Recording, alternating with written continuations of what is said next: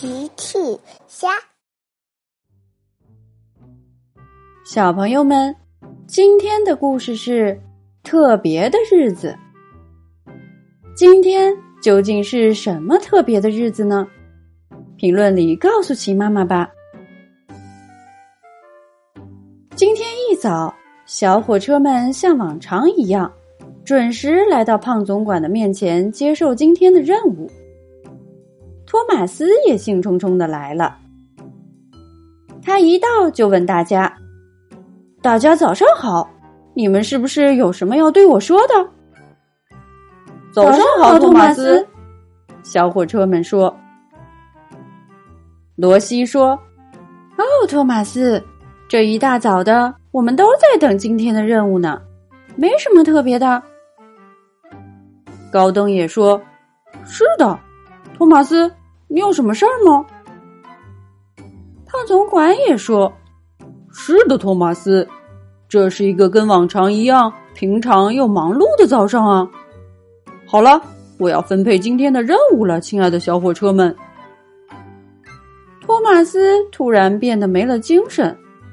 哦，哦，好吧。胖总管给大家分配任务。大家接到任务，陆续都出发了。好了，最后一个任务交给你，托马斯。胖总管走到地上的盒子边上，托马斯跟着开上前。托马斯，你今天的任务非常简单，把这些盒子送到沙滩上。然后呢？然后就在那里等着。这是一个非常重要的盒子，你等一位非常重要的人物出现之后交给他。托马斯听得一头雾水，交给谁？到时候你就知道了。胖总管说完就走了，托马斯只好把盒子装进车厢，然后嘟囔着出发了。好吧。把这个盒子运到沙滩上，然后，嗯，等一位重要人物。托马斯很快就来到了沙滩，沙滩上一个人也没有，更别说什么重要人物。托马斯把盒子放下，下面就等一位重要人物出现了。托马斯左等，右等，根本没有人来。托马斯觉得无聊极了，况且他今天有心事，于是他决定到小镇上溜达溜达。他来到湖边，遇到了高登。“哦，你好，托马斯。”“你好，高登。你的任务完成了吗？”你记得吗？今天不等托马斯说完，高登接着说：“今天是非常忙碌的一天，晚点见。”说着就开走了。托马斯说：“今天，嗯，好吧，再见。”托马斯经过森林，遇到了罗西。罗西说。你好，托马斯。看来你已经完成任务了。你好，罗西。呃，还没有完成。你的呢？对了，你记得吗？今天，哦，今天是非常忙碌的一天。我们都赶紧完成任务吧。回头见。罗西说着，也着急忙慌的开走了。其实今天，呃，好吧。回头见，我还是赶紧回沙滩完成我的任务吧。托马斯经过树屋，遇到了裴西。裴西可是托马斯最好的朋友。托马斯开心的迎了上去：“你好，裴西，今天是个特别的日子，对不对？”裴西停了下来：“是的，托马斯。”今天天气非常好。哦，我来不及了，我先走了，晚点再聊。